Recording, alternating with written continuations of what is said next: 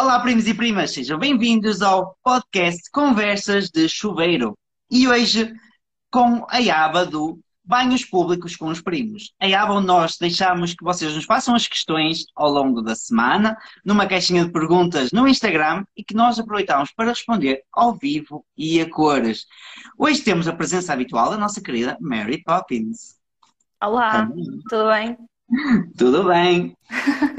Ou então o nosso ananás, presença assídua, ainda não conseguimos pôr aqui a Mary a mostrar a sua cara, mas não há problema.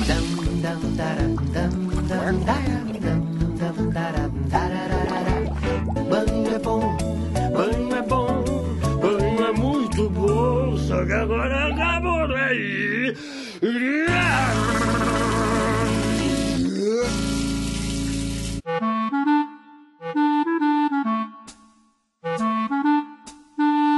Entanto, primos, nós temos um anúncio, ou neste caso um agradecimento muito grande para vos fazer.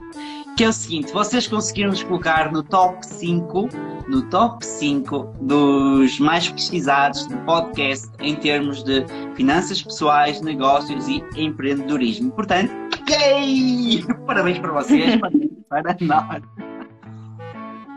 Para vocês perceberem como é que se grava aqui o podcast, como é que é este cenário todo. No entanto, sem mais demoras, minha querida, força, estou-te a ouvir. Meus primos também. Aproveitem em baixo, só primos, para mandarem as vossas questões, eventualmente que venham a ter, que nós vamos respondendo, está bem? Sim, nós damos prioridade às que forem feitas aqui em direto, que é para respondermos logo enquanto as pessoas podem ouvir, e depois também temos aqui uma série de perguntas que nos foram feitas durante a semana. Se calhar, como ainda não temos aqui nenhuma, começamos pelas que nos fizeram durante a semana, pode ser? Pode, sim, senhor. Mandas tu uma e eu mando, vou mandar no outro, caso. Ok, ok. Vou começar aqui por uma que, que disse assim: hum, cartões de crédito, preciso só para alugar carro. Dicas? Pronto, é assim, eu também tenho, eu também só tenho cartão de crédito precisamente para isso. Há situações em que é muito mais fácil, é muito mais fácil em, em algumas em que até mesmo é obrigatório ter cartão de crédito. Há sempre a possibilidade de deixares lá uma calção, mas tendo cartão de crédito evita-se algumas burocracias. Pronto, eu tenho o abri o do WeZink Ok. na altura também para receber uma recompensa na abertura. Tipo, eu abri a conta, recebi o meu cartão e recebi um tablet. Nunca tinha tido um tablet na vida, fiquei muito feliz por ter o meu tablet, que não utilizo assim tanto. Já percebi porque é que nunca tinha comprado um. E ao mesmo tempo lento. Certo, mas pronto. Mas é assim, é uma das opções. Uh, aquilo basicamente. Tem sempre três. Agora já- o tablet já não está como oferta, mas há sempre três ofertas que eles têm para, para a abertura. E, e pronto, e aquilo, acho que o que obriga é gastar 300 euros nos primeiros dois meses. Mas pronto, eu usei para fazer as compras normais e paguei a 100%, por isso nunca paguei juros e, e pronto, e agora praticamente não utilizo, ou aliás, utilizo nessas, nessas situações de precisar de reservar um voo que obriga cartão de crédito ou, ou deixar para, para a reserva de um carro, uma coisa assim. Tu usas? Eu uso o Visa Premium, ok. É um cartão de crédito, está bem? O Visa Gold neste caso. Hum, é um cartão de crédito. Qual é a vantagem para mim?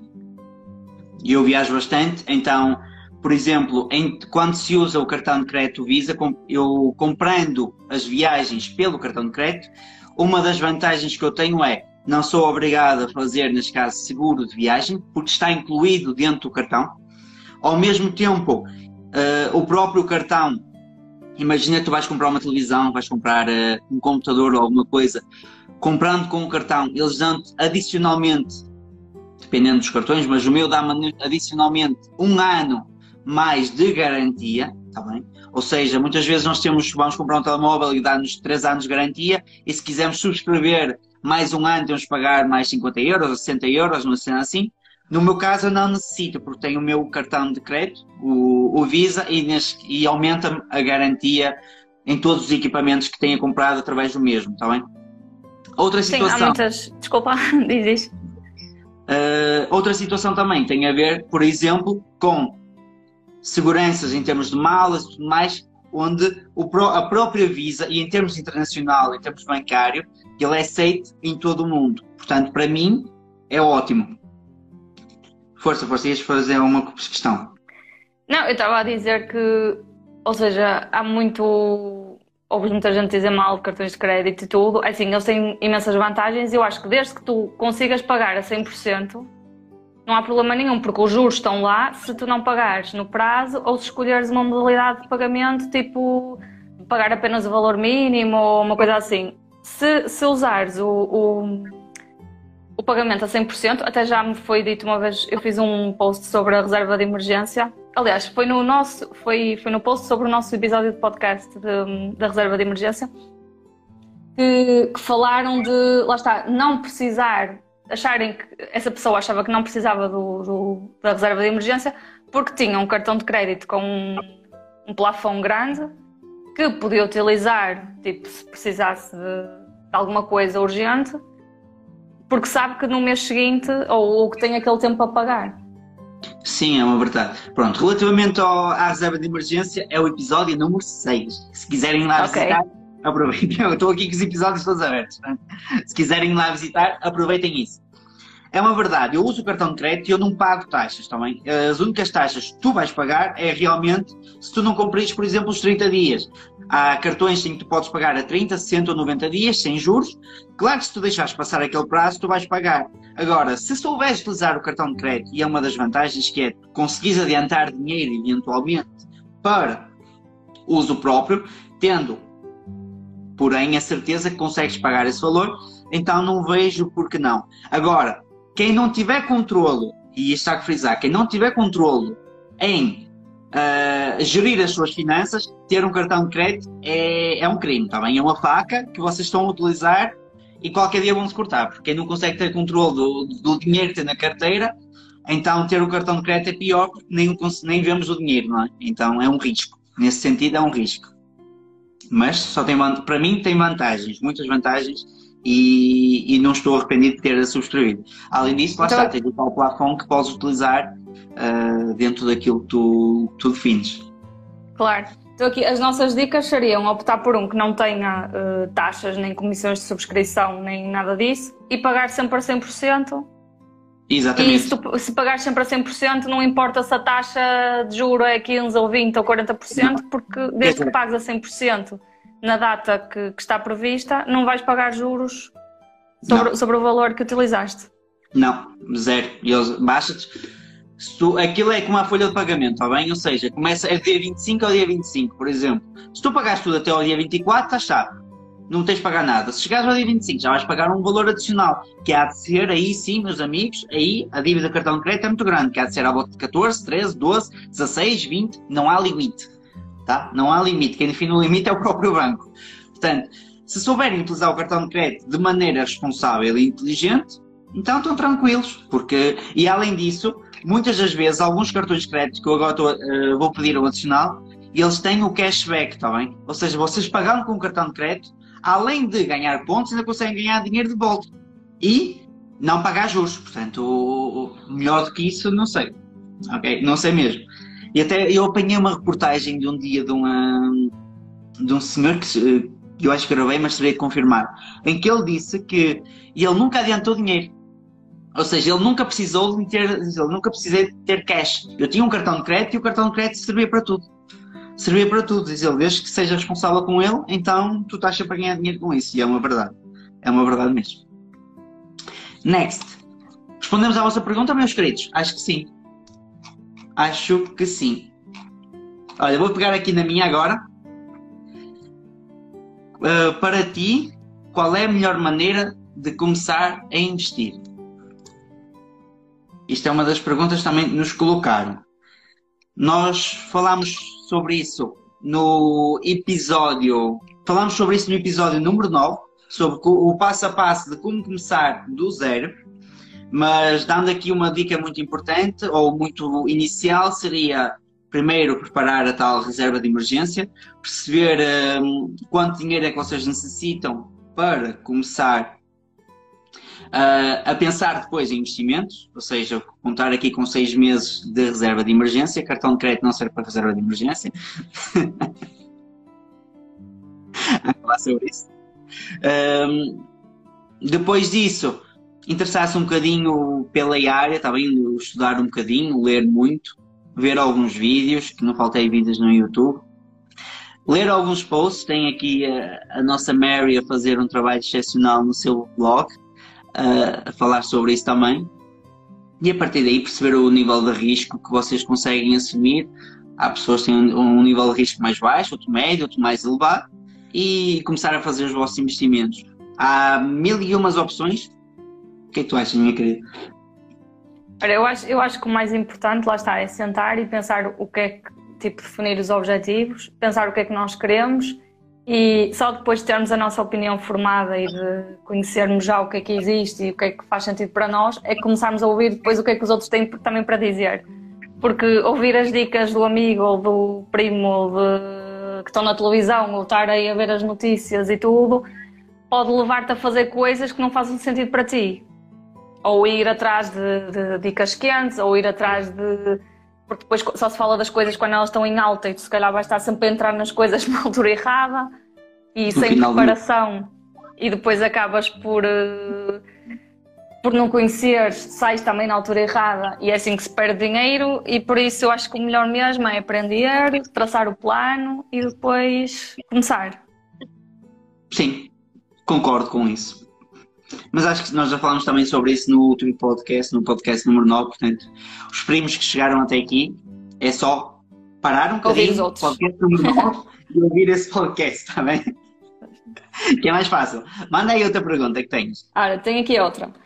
Deixar um extra parado na conta para quando os mercados caírem? Que percentagem mensal? Ora bem, o que é que eu acho disto? Ninguém sabe se os mercados vão cair quando é que vão cair, se já caíram tudo ou se vão continuar a cair. Tipo, se tiveres, se com o dinheiro parado na conta à espera que caia, podes ficar com o dinheiro lá 10 anos ou podes ficar com o dinheiro até amanhã e cai e depois continua a cair e tu pensas, é lá, e eu, eu comprei quando caiu 20 e agora te caiu 50.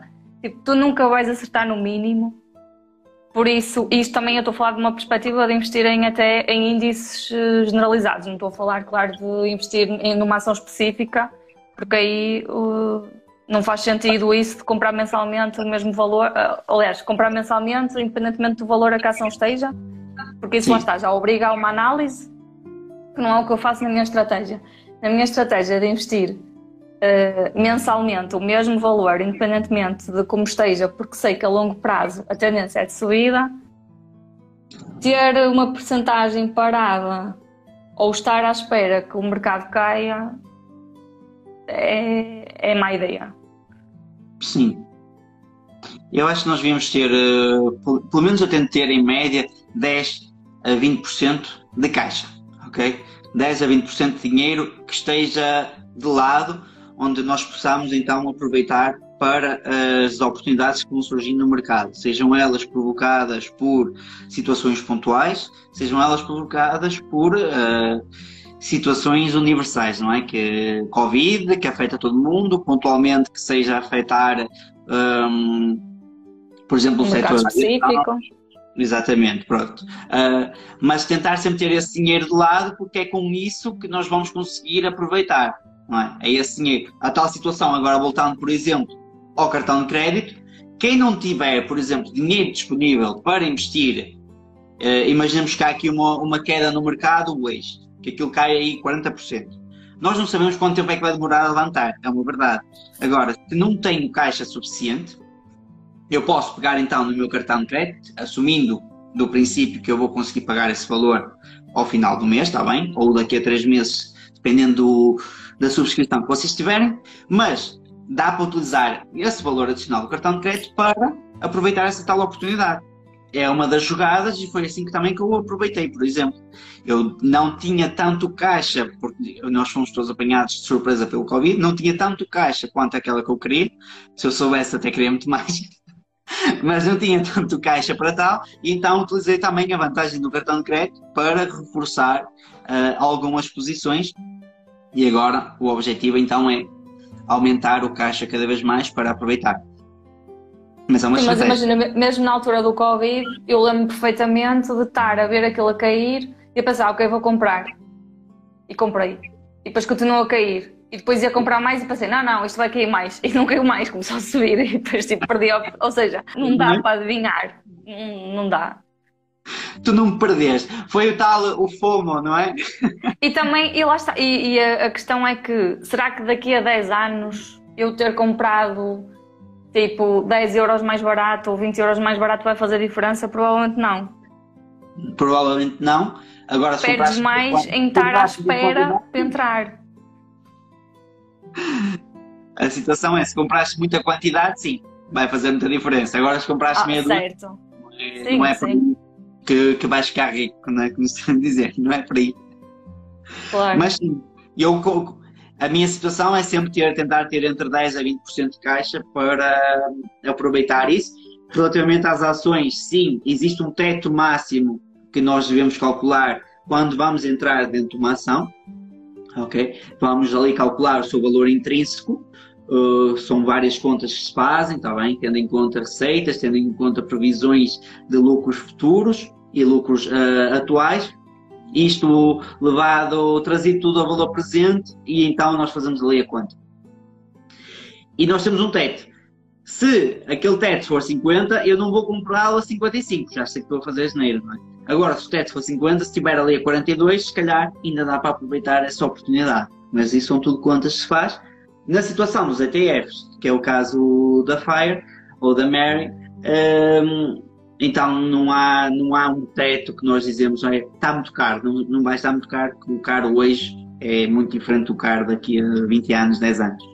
Aliás, Não, nem, quem- tem- nem tens forma de avaliar, porque isso obriga. Imagina, se estás a, estás a comprar um, um ETF do SP 500, não vais avaliar todas as, as 500 empresas que estão lá dentro para ver se estão eh, sobreavaliadas ou subavaliadas. Tipo, Nem tinhas tempo. claro.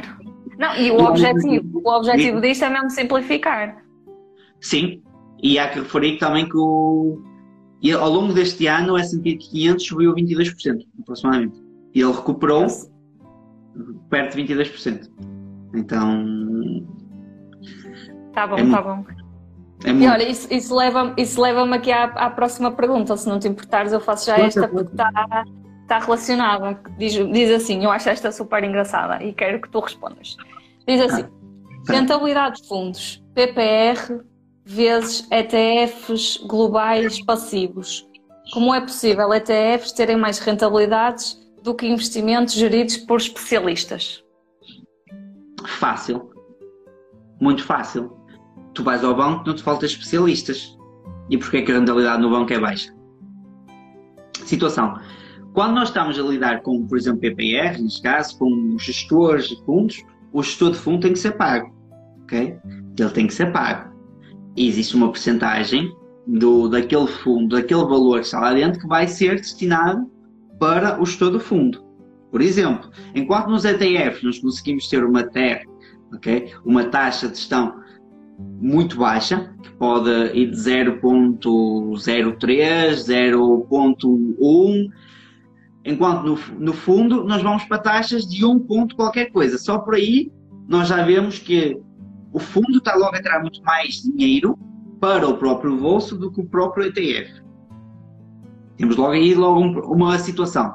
Depois, Sim, o fundo, o fundo tem, tem no mínimo, para ter uma rentabilidade igual à de um índice, tem de ter no mínimo uma rentabilidade de 1%, ou, ou a taxa que for superior para conseguir igualar, porque lá está, as taxas são tiradas da rentabilidade. Sim. Ou seja, nós sabemos que o S&P, por exemplo, a- o, o trabalho, primeiro vamos explicar se calhar aqui o trabalho do ETF, relativamente qual é a fu- função do ETF, se calhar há primos que não sabem. Então, o S&P é um índice, está bem? Tem as 500 empresas lá para dentro, tem as 500 empresas lá para dentro. O trabalho do ETF, de um ETF, seja ele sintético ou não, o trabalho do ETF é replicar ok? Replicar esse índice. Então, se o S&P vai crescer ao longo de um ano 10%, por norma, se a função do ETF é replicar, ele vai crescer não 10%, vai crescer um bocadinho menos, está bem? Um bocadinho menos. Enquanto que o fundo vai crescer um bocadinho ainda menos. Porque lá está, tem muita gente. Quantas mais mãos passarem para tirar dinheiro, menos rentabilidade nós vamos ter. Então, agora pensem assim: vocês vão ao banco, ou vocês querem investir no, no, um, no S&P. O que é que acontece muitas vezes? O S&P vai render 10, o gestor do fundo vai comprar ETFs que vai render 9.8, o próprio fundo vai cobrar uh, dinheiro desse, desse fundo que vai render então 8 e, ainda assim, nós temos que tirar algum dinheiro adicional para gestão. Ok? Ou seja, final, um rende 10 e o outro vai render 7.3. Pois, e depois há esta, eu não, já não me lembro em que livro é que eu li isto, mas há um, foi feito um estudo relativamente às rentabilidades de várias pessoas e que é que chegou à conclusão? Que quem tinha melhores rentabilidades de retornos na bolsa eram pessoas que já tinham morrido. Porquê? Porque são pessoas que deixaram de mexer no dinheiro. Que simplesmente Sim. deixaram o dinheiro investido. Porque lá está, eu acho que quando nós o mercado tendencialmente sobe. Nós temos um retorno médio de 11% ou quê do S&P 500 desde, desde, o, desde o seu início. Cada vez que nós tentamos adivinhar que vai subir ou que vai descer, ok, às vezes podemos acertar, mas a maioria das vezes vamos estar errados. Ou seja, cada vez que nós estamos a mexer naquilo, primeiro estamos a pagar comissões que já nos estão a tirar uh, rentabilidade e provavelmente não vamos acertar, porque somos humanos e infelizmente nem ninguém tem a bola de cristal que dá para ver o futuro e o que é que vai acontecer amanhã. E aqui, opa, ser especialista ou não ser especialista, ok, podem estar por dentro, mas ninguém, nenhum especialista financeiro adivinhava que, que vinha o Covid. Pois. E se calhar lá está, para proteger, porque se calhar, imagina, o objetivo do fundo pode ser minimizar perdas, se calhar até reduziram a percentagem em ações, por exemplo, na altura do Covid, quando na verdade, para neste momento ter maiores rentabilidades, deviam era ter aumentado. Sim. Por isso, por isso é que eu continuo a investir de forma passiva nos meus ETFs, não tento bater o mercado e, e não invisto em fundos de gestão ativa, porque lá está, estatisticamente não são melhores do que, do que os de gestão passiva. Lá está, investem em PPRs, mas por outros motivos, porque apesar das taxas, depois têm outros benefícios fiscais. Se esses benefícios não existissem, não investiam em PPRs. Agora fizeste mas no fundo... pensar no assunto. Ah? Não disse nada. Agora meteste muita gente aqui a pensar no assunto, mas eu não disse nada. Eu não disse nada. Também ninguém está a perguntar nada, pois não? não. Acho que isto congelou. Não, pronto. Só estou a dizer que já. Tem gente a pensar no PPN, se calhar investiu e agora está aí a pensar duas vezes. Se é o vosso caso. Não, eu não estou a dizer que é mau. Atenção, eu tenho um. Não, não é mau, atenção. Se não, não é mau. Agora, agora lá está. Também. Claro que sim, claro que sim. Isso, é, lá está, e é algo que tem, que tem de ter em consideração o facto de poderes ir buscar um benefício fiscal à entrada, receber até 400 euros por mês de IRS extra. E depois de pagar só 8% nas mais-valias, é uma diferença que pode valer a pena, claro. Sim, é uma verdade. Olha, tenho aqui uma pergunta. Quando é que começaram a ponderar as criptomoedas e o que vos levou a investir? Essa caiu há pouco tempo. Ok, olha, eu, eu comecei a, a, a, pesquisar sobre criptomoedas para aí tipo em dezembro ou em janeiro. Quando é que eu comprei? Eu acho que foi uh, tipo, não sei quando é que foi o dia do pico máximo, mas acho que foi exatamente nesse dia que eu comprei. Foi mais, acho que estava tipo 56 mil euros ou uma coisa assim. Ah, estás a falar de Bitcoin? Bitcoin, certo. Foi tipo a minha primeira compra, mil euros de Bitcoin a 56 mil euros. O que aconteceu? Acho que isso foi tipo o pico e depois a partir daí foi-se para descer. Entretanto já está a subir outra vez. Mas pronto, o que é que me aconteceu? Como eu sei que é algo que eu quero ter no meu portfólio, eu defini qual é que era a porcentagem que eu queria ter. E, e o que eu fiz quando aquilo começou a descer, em vez de panicar e vender tudo, foi ir reforçando para baixar o meu preço de compra médio. Sim. E neste momento, pronto, se eu tivesse deixado, tipo, tinha aqueles mil euros e deixava e dizia, oh meu Deus, isto aqui já está tudo perdido, eu neste momento não estava com perdas. Mas como eu fui comprando ao longo do tempo, eu cheguei a comprar depois a 28 mil ou uma coisa assim, acho que o meu preço médio já está em 30 e qualquer coisa. Portanto, já estou com lucro. Boa. Foi uma estratégia. Aliás, eu ainda Nossa. hoje, eu ainda hoje, agora Um, eu ainda hoje fui às compras de criptomoedas também. Um, comprei duas. Comprei duas. Duas, uh, duas criptomoedas diferentes. Ok? Mas ainda hoje fui. E também eu comecei a ponderar o investimento em criptomoedas assim que aqui em França havia uma loja que eu costumo ir que começou a colocar disponível o pagamento através de bitcoins e barrou um, outra criptomoeda. Então eu comecei a pensar e comecei a rever aquilo que era a minha estratégia de, de investimento. Porque, porque ao início nós, eu estava um bocado receoso relativamente, embora o Bitcoin já exista para aí desde 2012, ok? E embora já se tenha falado muito dele, era aquela coisa, e continua a ser, era aquele sentimento que o pessoal diz, ok. Será que vai é um dar ou não vai dar? Vai pela especulação, é um bocado, será que isto vai subir muito? Será que. Então, é, é, quando eu comecei a, a ver aquilo, uh, estava a 6 mil. Eu cheguei a comprar Bitcoin a 6 mil. Ok? Cheguei a comprá-lo a 6 mil. Vendia 9 mil. Uh, cheguei a comprar outra vez quando ele bateu os 7 mil, vendeu a 12 mil. Mas a minha ideia sempre foi: isto não vai, porque também não tinha ainda feito estudos porque lá está, a criptomoedas também é uma coisa muito difícil de prever, vai do sentimento do mercado, daquilo que se passa, vai dos contratos que vão ser assinados, contratos futuros e, e do que o Elon Musk diz. Exato. Pois, lá está, também, também tivemos essa situação onde começámos a ver que figuras públicas mandavam umas batatadas lá para o meio e aquilo caía tudo. Mandavam outras batatadas e aquilo se via tudo. Então, para conseguires estudar um bocado, para conseguires especular um bocadinho que seja, ou para teres uma previsão, ainda tens de perder ali algum tempo, ainda assim a probabilidade de acertar vai ser tipo 20%, 30%, se aquilo vai ter uma boa rentabilidade ou não, quais são os valores que vão chegar. Mas ainda assim, eu como nunca gostei de me sentir uh, fora das coisas, eu gosto de investir nesse, em situações que eu vá percebendo que podem ter futuro.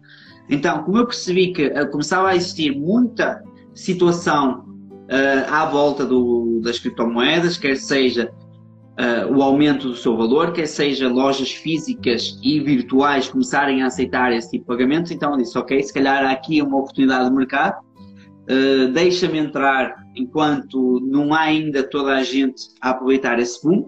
Então comecei a entrar e a verdade é que se eu soubesse entrado mais cedo, aliás acho que toda a gente pensa nisso agora, é, mas, depois, depois é muito fácil.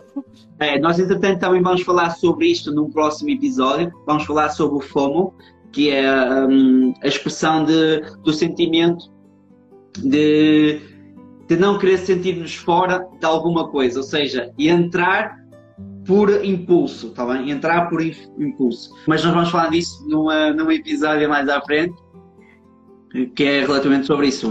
Muitos de nós sentimos o impulso de entrar, eu senti esse impulso de querer entrar, não querer ficar de fora, relativamente às criptomoedas, porque realmente comecei a perceber que existia um boom muito grande, que existia aqui uma oportunidade de negócio muito grande e que ao mesmo tempo eu conseguia, se calhar, com um pequeno investimento, com um pequeno investimento, seja ele de 100 euros, seja ele de 10, seja ele de 1000, seja ele de 10 mil, com um pequeno investimento, dependendo da carteira de cada um, uh, conseguia se calhar aumentar a minha rentabilidade, aumentar os meus retornos de uma maneira tipo sem limites. E foi isso que aconteceu. Aumentei bastante o meu retorno e se eu sabia, tinha, tinha entrado mais cedo. E nós, nós também, acho que foi no episódio sobre a diversificação, até eu acho que foi nesse que eu apresentei aqui uns dados de, tirados de um livro sobre o assunto também tem, não me lembro agora do nome, mas está no, está no podcast sentado nos destaques. Como diversificar nos investimentos. Podcast número 5. Exatamente. Pronto, e nós damos aí um exemplo que o facto de ter Bitcoin numa carteira diversificada consegue até reduzir o teu risco porque é um ativo com uma correlação completamente oposta do, dos ETFs e das ações e, e isso tudo.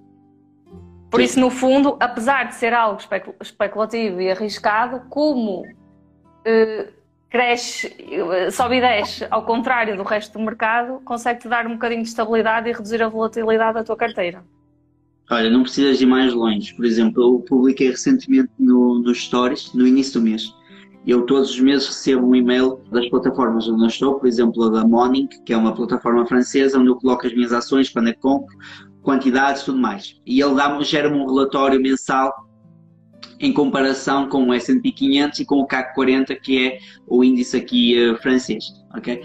E então o que aconteceu? Enquanto que o, um, que o S&P este mês cresceu 2.2, o CAC 40 cresceu 1.3, por eu ter na minha carteira, por exemplo, Cardano, que é uma das criptomoedas. Atenção que não é recomendação, primos já que frisar isso. Uh, nada disto é.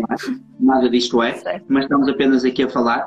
Mas o facto de eu ter Cardano na minha carteira, a minha carteira em relação ao mês passado aumentou 140%, se não me engano.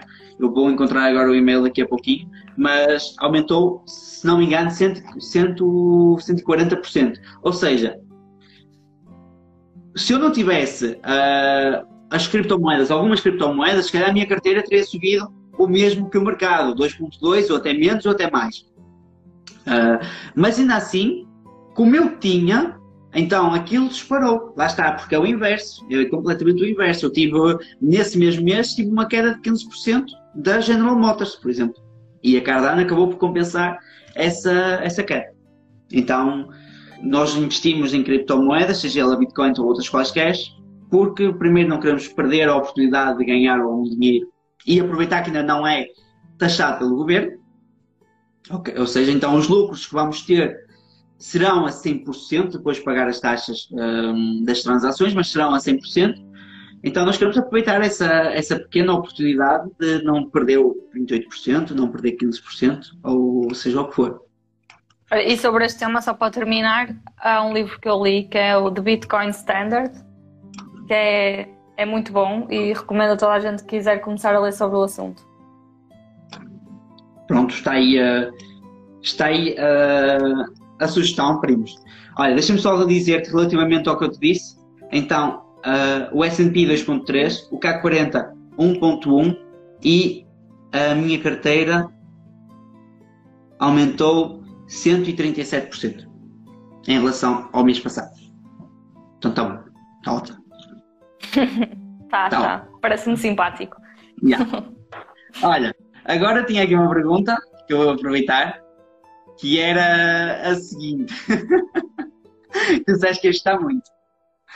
Que é, onde é que ela está? Ah, ah, ah. Onde é que ela está? Como é que. Como é que era? Como é que é lidar com o primo todos os dias? Todos os dias não, Deus me livre. Vamos ter calma com isto. Vamos ter calma com isto, porque quem, quem lida com o primo todos os dias és tu, podes responder. Não, não, mas diz tu. Como é que é lidar com o primo todos os dias? Qual é o sentimento lidar É uma animação. Qual é que é a dúvida?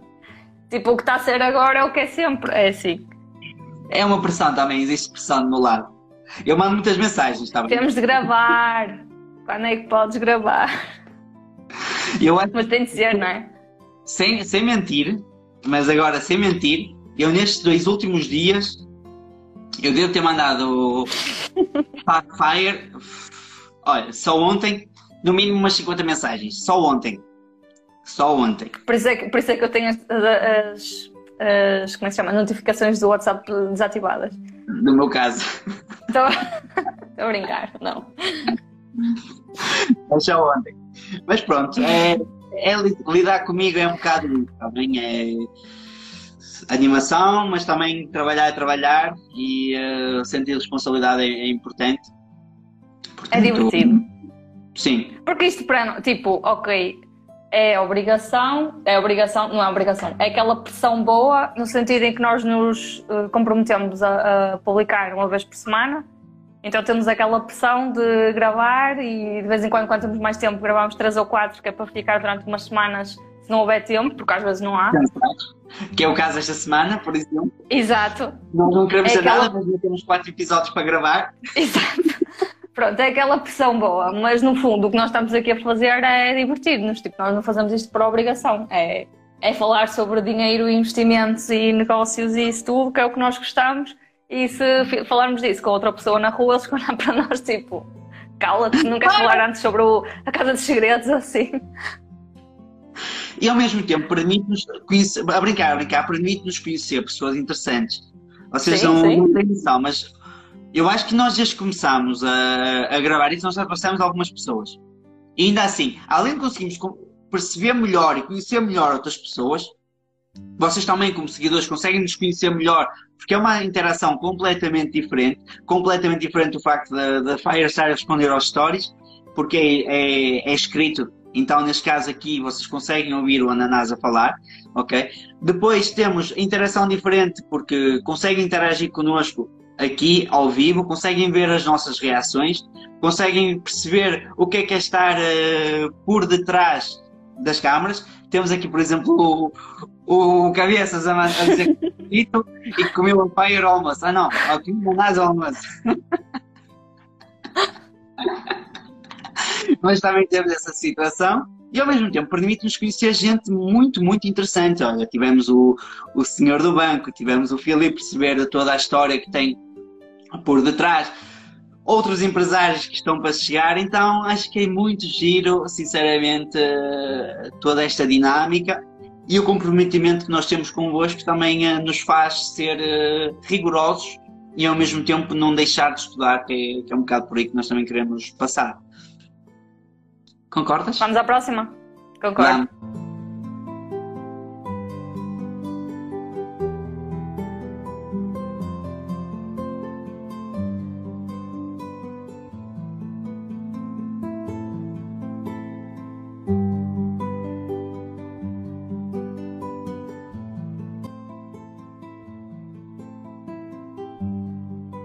Então tenho aqui, ETFs de acumulação, os dividendos são investidos no fundo ou são compradas novas unidades de eh, participação para o detentor?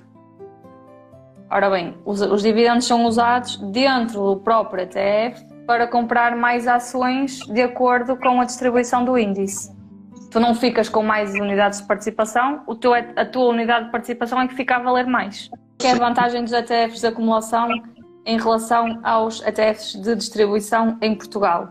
É que ao serem reinvestidos diretamente os dividendos, tu não vais pagar impostos sobre esse valor. Porque no fundo nem, nem sequer chegas a saber, que isso é outra pergunta também que nos fazem várias vezes, como é que sabemos quando é que os dividendos são reinvestidos? Não sabes. Confias que eles estão a fazer o trabalho direito. Mas, pronto, porque os, ETF, os dividendos são, são usados para comprar novas ações dentro do, do ETF, tu nem sequer sabes que isso aconteceu. Enquanto que nos ETFs de distribuição, tu recebes os dividendos, pagas 28% do que recebeste ao Estado e depois podes usá-los para reinvestir, mas lá está, já não vais eh, reinvestir 100% do que recebeste, já só vais reinvestir 78%, 72% porque 28% já foi para o, para o Estado. Sim, é uma verdade. Nós falámos sobre isso também no episódio número 10, ok? Se devemos investir em dividendos, sim ou não. E é um bocado por aí. Nós conseguimos saber quando é, quais é que são as, quando é que as empresas pagam, está bem? Por exemplo, nós basta irmos à fact sheet do, uh, do ETF, ver quais é que são as empresas que estão lá dentro. Depois, cabe a nós, por exemplo, ir visitar empresa por em- empresa, verificar quando é que é o seu ex-dividend uh, date, ok?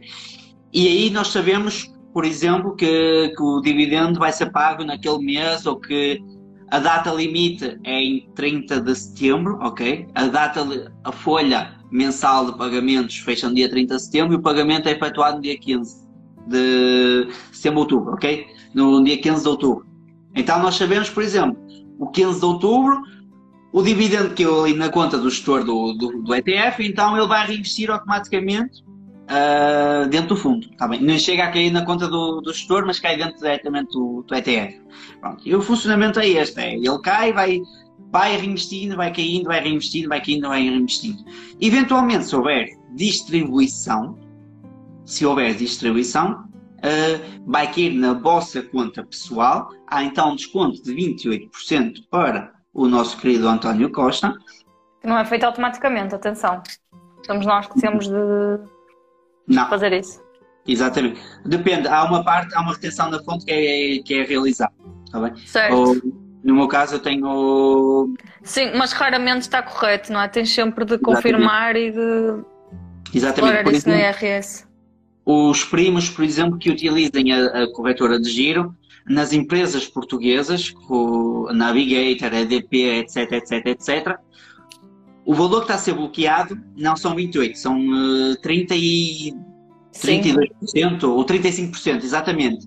Ou seja, se é o vosso caso, se vocês investem, por exemplo, em empresas portuguesas, e é o vosso caso, o que vocês têm que fazer neste momento, e isto é uma dica de ouro para vocês conseguirem recuperar valor que vos pertence, digamos assim, é enviarem um e-mail para a corretora de giro, ok? Vocês têm que mandar, anexar lá uma certidão de, de habitação, de onde é que vocês vivem, assim como estão em Portugal. Anexam isso e então, duas vezes por ano, duas vezes por ano, a giro faz a, a, distribuição desses valores que foram cobrados indevidamente. Atenção que eles vão frisar que eles não são obrigados a fazer isso. Okay? Eles não são obrigados a fazer isso, eles fazem de maneira amigável. Mas essa realização só ocorre duas vezes por ano. Se quiserem mais informações de como fazer isso, vocês vão ao meu canal do YouTube, o Primo da França, tem lá um vídeo a falar sobre isso. Pim! que sutil! Não sei assim muito. Não merece Olha, aproveita... um em baixo? Sim, sim. Olha, aproveita que estás lançado e responde já a, a que está em baixo. Espera aí, que era em França a educação em... financeira está em que nível comparado em Portugal? Está em nível mais avançado. Ponto.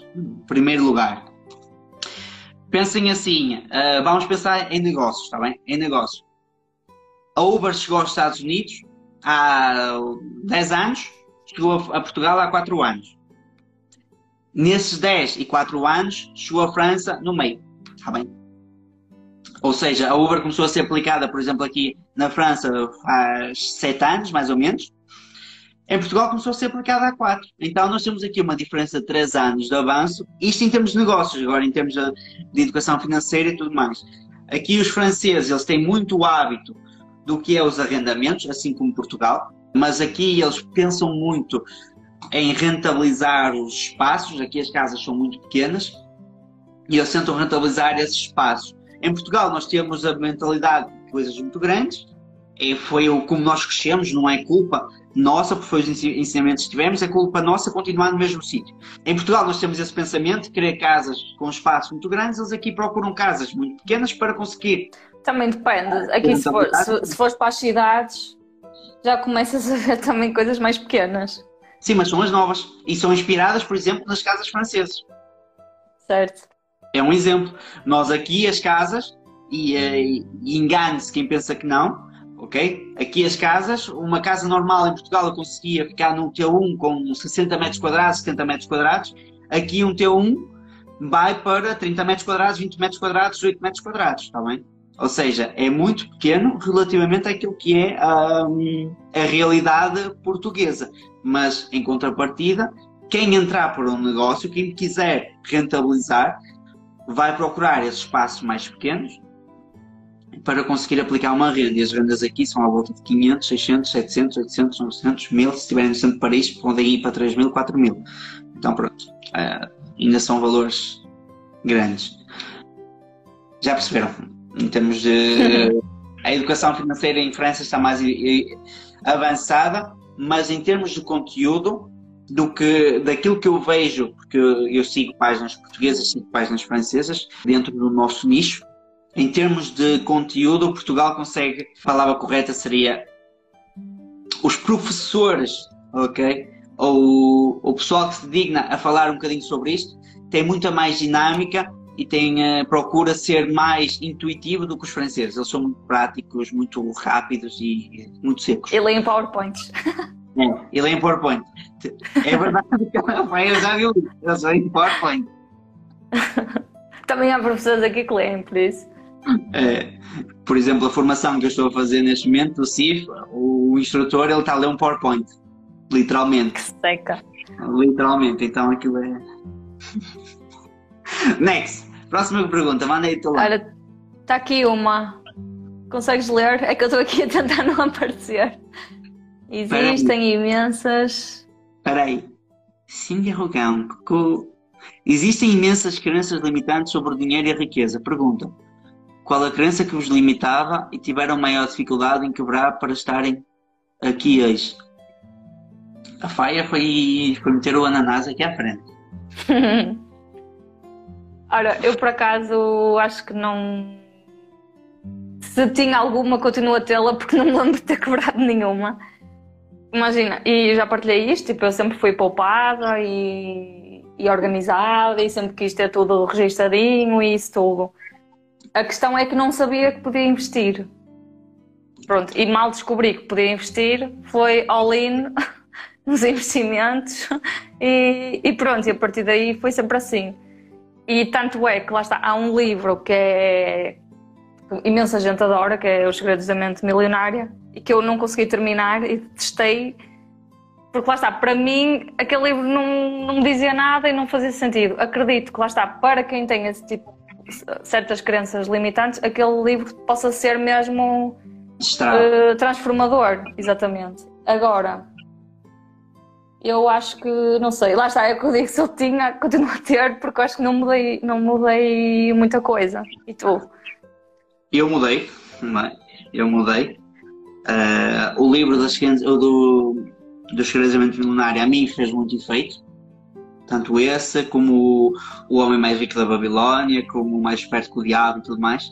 Foram livros que realmente me permitiram ter uma visão, um raio de visão muito maior do que eu não tinha para quem não sabe, eu já falei, como é lógico, já falei, por isso é que houve uma transformação e essa foi a maior. A minha ideia era sempre, numa fase inicial, antes de, de perceber isto que é os investimentos, antes de perceber da vantagem, ainda hoje, há pouquinho tempo falei sobre isso, um, antes de perceber da vantagem que é os investimentos, eu estava a trabalhar montes de, de horas, está bem? Fazia mesmo montes de horas para tentar acumular o máximo de cash possível, onde só, ia, só estava a acumular esse dinheiro e não estava a fazer nada com ele. Conclusão, é tal situação, voltando agora aqui ao cartão, que era se eu não tinha sequer controlo do dinheiro que tinha na carteira. Okay, eu não conseguia ter um Se eu tivesse 10 euros na carteira, esses 10 euros iam ter que ser gastos de alguma forma. Hoje em dia eu sou um bocado mão de vaca no que toca a isso. Não que sou mão de vaca um, em situações de jantar fora, viagens mais dentro do limite, mas sou, por exemplo, não é, é, é vergonhoso estar a dizer isso, está bem? Eu estou há um ano e meio, estava há um ano e meio para trocar de cama, há um ano e meio, e eu só troquei de cama há três dias. Eu estava há um ano e meio para trocar de cama. Mas qual era o problema da antiga? Ela não tinha problema nenhum. A situação é que eu, a cama que eu tinha comprado, como tinha falido e tudo mais, então uh, eu comprei uma cama, o objetivo era comprar uma coisa muito barata para remediar. Então fui tipo ao LX. E o que é que acontecia? A cama estava perfeita. Mas a situação é que os pés da cama, eles são assim, em vez de serem reto, eles são assim. Então, tu te metes aqui nesta ponta, faz isto. E eu cheguei à conclusão assim, eu um dia vou cair aqui eu vou um dia querer aqui estou, ou estou a correr e vou-me calçar à beira da cama e tudo mais. Então vai acontecer, e houve uma altura que aquilo começou assim a cair. Eu, ó, oh, ó, oh, cuidado, isso vai cair. então, tipo, estava um ano e meio, um ano e meio para trocar de casa, para trocar de cama, e eu só troquei de cama anteontem.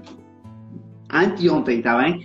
Eu tive que chegar assim, eu andei a ver outra vez no LX, neste caso, andei para lá a ver, andei para lá a ver, andei para lá a ver. Tinha encontrado uma, mas assim, certeza que vai ser asneira, certeza que vai ser asneira. Conclusão, IKEA, vamos, comprei a cama, nem pensei mais nada. Ao menos esta não vai partir à primeira vista. E é fácil de montar. É, mas fui eu que a montei. Também IKEA, aquilo é para, é para meninos. Legos é, é mais difícil.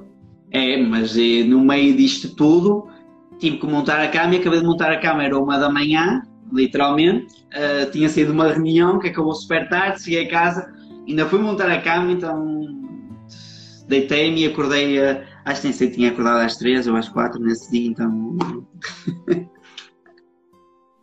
Mas faz parte, faz parte. Certo. Então a mais diferença que eu quebrei na mente foi, primeiro, perceber a parte do dinheiro, que eu tinha. Uh, tinha a ideia que era só acumular, ok? Tinha a ideia que era só acumular notas e que eu era, que era isso que ia me fazer bem. Não, completamente. Completamente errado, que era isso que me fazia mal, só acumular notas. E ao mesmo tempo eu cresci numa casa onde diziam sempre que colocar o dinheiro na bolsa era para dar asneira. Uh, ainda hoje dizem isso também, ainda hoje uh, eu lido com essa, com essa realidade, me dizerem que colocar dinheiro na bolsa é uma asneira, mas ou eu cheguei à conclusão que eu decidi deixar de falar desse assunto um, lá em casa e uh, mostrar os resultados no longo prazo. Então é, Acho que é a melhor é, forma. É, é por aí, é deixar de, de querer provar alguma coisa, querer mostrar que, que nós temos razão, ok, não faz mal, não consegues, não consegues mostrar que tens razão, então vais dar um espaço de tempo e no longo prazo, então isso realmente faz diferença. E eu posso não acreditar, ainda falei disso hoje, antes de entrar no, no episódio, que foi uh, eu ano passado, em dezembro, eu tinha como objetivo ter 10 eh, mil euros investidos publicamente. Atingi esse feito em dezembro, neste caso no dia 3 de janeiro, mas como, como dezembro, que entra o salário de dezembro, não é? E uh, hoje bati os 20 mil. Então não foi preciso um ano para chegar aos 20 mil. Não foi preciso um ano para ganhar mais 10 mil, foi preciso 8 meses para ganhar mais 10 mil Sim, euros. Sim, depois é cada vez menos. Lá está. É, é, o, é o. Porque depois o teu dinheiro já está a gerar dinheiro também, não é só o que colocaste lá. Exatamente, exatamente. E ainda, ainda falei disso há um bocadinho, que foi, por exemplo, tenho a, a Bandora, não é recomendação, volto a dizer, mas a Bandora neste momento está-me a dar, a gerar cerca de 10 cêntimos por dia em termos de lucros. Ou seja, porra. Sem fazer nada. 10 cêntimos não é nada, pois não, mas há, o ano passado eu ganhava zero. Então 10 cêntimos por dia está-me a dar 36 euros por mês e nem os postos atrasam isso. 36 euros por Nem em 10 anos. Então pronto. Uh, fica aí a ideia. Ok, fica aí a ideia. Acho que respondemos. Temos aqui outra pergunta. Sim. Eusébio André, boa tarde. Podem deixar escrito o nome dos livros que recomendam sobre a literacia financeira? Obrigado. Olha, eu tenho isso tudo nos destaques. Tem sim, senhora. Portanto, então, olha, então, mais do que os que podes ler nos próximos bastantes meses. Portanto, é ótimo. Portanto, a recomendação, Eusébio, é no final da live, não agora, ok? Porque a, a Fire não vai embora, mas no final da live, entrar no, no, no perfil da Fire.pt é muito fácil, ir lá aos destaques, aquelas bolinhas lá cheias de cores que ela tem, e tem lá, lá uma aba que diz livros, se não me engano, ou leituras, e então é só Acho que é livros, certo. É só pesquisar para lá. Temos aqui a Marte, temos a Rita Henriques. Fizeste-me lembrar das minhas All-Stars que demoraram dois anos a serem trocadas. Estavam rotas como tudo, mas com a pandemia pelo meio não houve necessidade. Acho muito bem. Olha, as sapatilhas quando estão rotas é quando estão mais confortáveis. Mas é Já estão ali todas adaptadinhas ao pé. Mas é mesmo. Mas olha que eu sou igual. Eu eu tenho aqui umas sapatilhas em casa que elas parecem um pobre. ainda assim, eu tenho umas novas que o meu irmão me deu e eu continuo a utilizar as velhas. Eu continuo a utilizar as velhas. Ele, mas tens de trocar que elas já estão rotas atrás, mas estão mais confortáveis. Yeah. Concordo. Já não tens de apertar os cordões na por cima, já entra direitinho.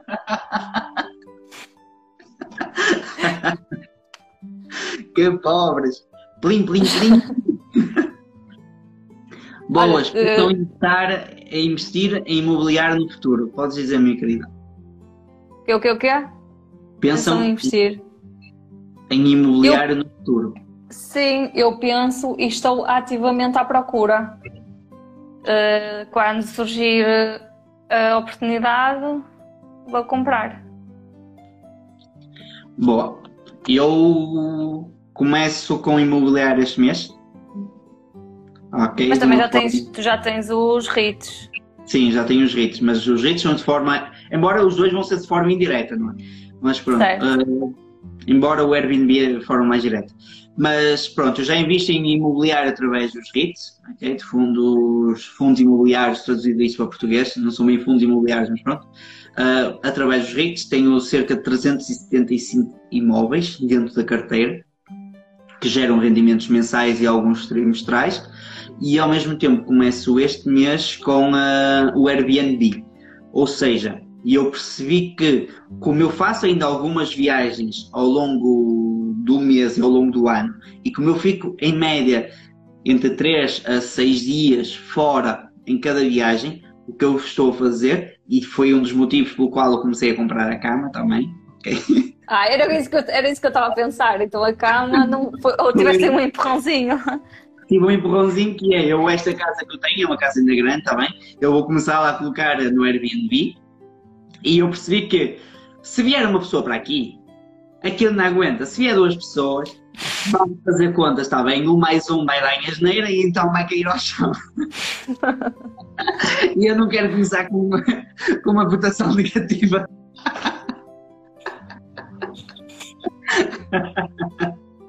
Então, eu acho que sim, isto é mesmo giro. Diz a Rita Cara, quem olha para ela, que diz que parece uma mendiga. Faz mal. Não faz mal. Há de ter dinheiro para pagar outras coisas. Tinha aqui uma pergunta que é para ti, minha querida. Que era. Vou colocar em baixo. Engenheira em que área FIRE? Uh, não vou dizer. Já disse quando eram menos pessoas. Ela é. É tipo isso. Mas olha, eu tenho muitos amigos engenheiros de outras áreas e no fundo fazemos todos a mesma coisa. Tiramos os informáticos, que percebem coisas que os outros não percebem, um engenheiro consegue resolver qualquer coisa. Por isso. Ela trabalha nas obras. É tipo isso. Eu vou dar uma pista, está bem? Eu vou dar uma pista que é. Ela anda por cima de contentores muitas vezes. Vai para telhados de casas. Disse Sou Homem-Aranha. Sai de, sai de casa uh, de calças gangas, chega a casa e parece uma preta. Conclusão que eu não sei. Eu percebo que ela parece um bocado para cima e para baixo. ok? Por isso é que eu ponho aqui o ananás. Exatamente. Ora, esta está respondida. Qual é a melhor altura para começar a investir? Uh, tem aqui hoje. uma. Hoje. Hoje. A melhor altura foi ontem e hoje é a segunda melhor. Aliás, a melhor altura era em 1969. Uh, mas hoje é hum, a melhor altura, está bem? Se for a pensar amanhã, o mercado já vai estar mais caro. Se for a pensar daqui a não sei quanto tempo, já volta a estar mais caro. Ah, mas caiu, mas já vai estar caro. Já podia... Há uns anos atrás estava muito mais barato. Maior rendimento que qualquer Sim, isso, isso é uma coisa que eu sei que acontece, que parece que é assim, quando nós começamos, há ali uma altura em que estamos no limbo. Tipo, tu começas e o mercado sobe um bocadinho, deixa um bocadinho, todos, porque todos os dias há oscilações mais 0, não sei quantos por cento, menos 0, não sei quantos por cento. E no, no início é uma altura muito triste porque tu tanto estás verde como estás vermelho, porque aquilo sobe e desce e da experiência que eu tenho é sempre que compras no dia seguinte desce. Mas então, se, não, se não comprares. Mas se não comprares, sobe é tipo, é, é, sempre ao contrário, por isso melhor é comprar, esquecer e confiar que, ok, hoje aquilo está sempre a subir e a descer, a subir e a descer, e tu ficas sempre ali, estou a ganhar, e estou a perder, então não sei o quê, mas depois chega um ponto em que tu, imagina, passado um ano ou até meia dúzia de meses teres começado, mesmo que deixa, tu no total continuas a estar positivo. E é essa a parte fixe. Não, hoje a minha irmã mandou-me um print da, da, da conta dela na Giro e disse-me uh, como foi que ela disse? Tipo, ah, uh, agora já não estou pobre, estou menos rica. Que é engraçado, ela agora quando tem variações negativas no dia, o que acontece é que fica menos rica na coluna geral, na, na parte geral. Sim. Porque a parte do Exatamente. Pobre, a parte do não há cá. É o que, que ela disse foi. Exatamente, o que ela disse foi: não há cá, hoje estou 20 euros mais pobre. Agora é 20 euros menos rica. Exatamente, por isso este é o foco a longo prazo. É que no início vai estar sempre tipo, ok, aí estou a perder 2 euros, e se tivesse esperado e comprado hoje, tinha comprado mais barato. Ok, mas daqui a 10 anos isso não importa e vai estar super Eu rico. Estou 82 euros mais rico hoje. Ah, vês? Eu hoje nem vi. Mas também devo estar. Em, uh, em ações e estava cento e tal em, eh, em criptos. E ontem estava 200 e tal em criptos. Portanto, está bom. Tchim, tchim, tchim, Agora também quero ver. Enqu- enqu- Enquanto eu estou aqui a ver, responda a esta pergunta. Ora, Explicar. Ai, diz, diz. a, a estratégia DCA, ok, ok, DCA é Dollar Cost Averaging, ok, consiste em comprar pelo valor atual ou vocês estudam as oscilações para darem ordens de compra para tentar poupar um pouco. Continuo sem perceber como fazer essas ordens. Ah, depende. ETFs, DCA é utilizar o DCA nos ETFs é chegar e comprar, não importa o valor que esteja, ok? Porque hoje o valor há de ser muito inferior do que é negociado daqui a 10 anos, do que é negociado daqui a 5 anos e do que é negociado daqui a um ano, está bem? Em média. Tirando, a não ser que aconteça um Covid ou tudo mais. Mas em- em- o valor, o DCA aplicado aqui ah, nos ETFs é esse, é ir comprando constantemente e quando houver quedas, comprar mais, se existir essa possibilidade. O DCA Não, mas é assim, Desculpa, deixa-me só interromper-te, porque assim, o, DC, o DCA já. Imagina, se tu dizes que vais investir a mesma, quanti, a mesma quantidade todos os meses, quantia em euros, tipo 100 euros todos os meses, quando o mercado cai 50%, tu naturalmente vais investir mais, porque tu vais investir os mesmos 100 euros, só que em vez de conseguires comprar uma unidade de participação, vais conseguir comprar duas, porque caiu 50%, logo consegues comprar duas unidades. Ou seja, mesmo que tu não tenhas esse valor em caixa, quando compras o mesmo valor todos os meses, já te estás a proteger das subidas e as descidas e a beneficiar das descidas em que vais, continu- que vais conseguir comprar mais unidades e nas subidas, ok, compras menos porque está mais caro. Exatamente. Mas lá está, o ações? DCA funciona, o DCA funciona em ETFs. Foi o que já dissemos, em, em ações não podes tipo, estar a comprar uma ação qualquer. Em ações é preciso fazer cálculos, está bem? É preciso fazer cálculos. Deixa-me só responder aqui à Sandra. Sandra, a melhor maneira de eu te mostrar é esta. Qual é a pergunta da Sandra? A Sandra é- mandou uma pergunta a dizer ah, 82 euros em quanto aplicado e em quanto tempo. Então vamos lá. Esta conta pública, pública, ok, tem neste momento 15.485. Desses 15.485, tu vais remover 3.620 euros que são lucro, ok? 3.620 euros são lucro. Então vamos arredondar isso para contas feitas. Imaginemos que aqui está a 15.600. Temos um lucro de hum, eh, 3.600 para 12.000 euros aplicados. Sim. para 12 mil euros aplicados, está bem? Ou seja, eu apliquei 12 mil e lucrei 3.620. Onde a este valor já está incluído 82,84 euros de valorização diária. Este é o valor que eu estou a ganhar hoje. Hoje. Mas amanhã pode ser diferente, ok? Agora, o que Olha- importa é este total. Eu hoje estou 32 euros menos rica. Pobre. Não podes comprar mais sapatilhas. Menos rica, estou a perder. Exatamente. Pronto, a ideia aqui é vocês então perceber que eu com 12 mil euros, no meu caso, 12 mil euros nesta conta, eu consegui um lucro de 3.600 euros. Tá? E hoje, desses 3.600 euros, 80 euros corresponde ao dia 2. Então imaginemos que eu tenho 3.520 mais 80 euros diários 2. Ok? Isto em 12 mil euros. É muito dinheiro. No espaço de. Eu tenho a conta do primo há dois anos, mas eu não comecei logo. Pronto, no espaço, mas vamos dizer assim, no espaço de dois anos. Ok? No espaço de dois anos. Ou um ano e sete meses. Pensando assim. Pronto. É muito dinheiro, na mesma. Quando aplicar. Eu vou, fui aplicando. Ah, eu estou a responder, está bem, minha querida? Eu vou respondendo à pergunta. Eu fui aplicando todos os meses. Eu não apliquei 12 mil euros de cabeça. Tá? Eu vou aplicando todos os meses, ou um bocadinho. Comecei com 300 euros.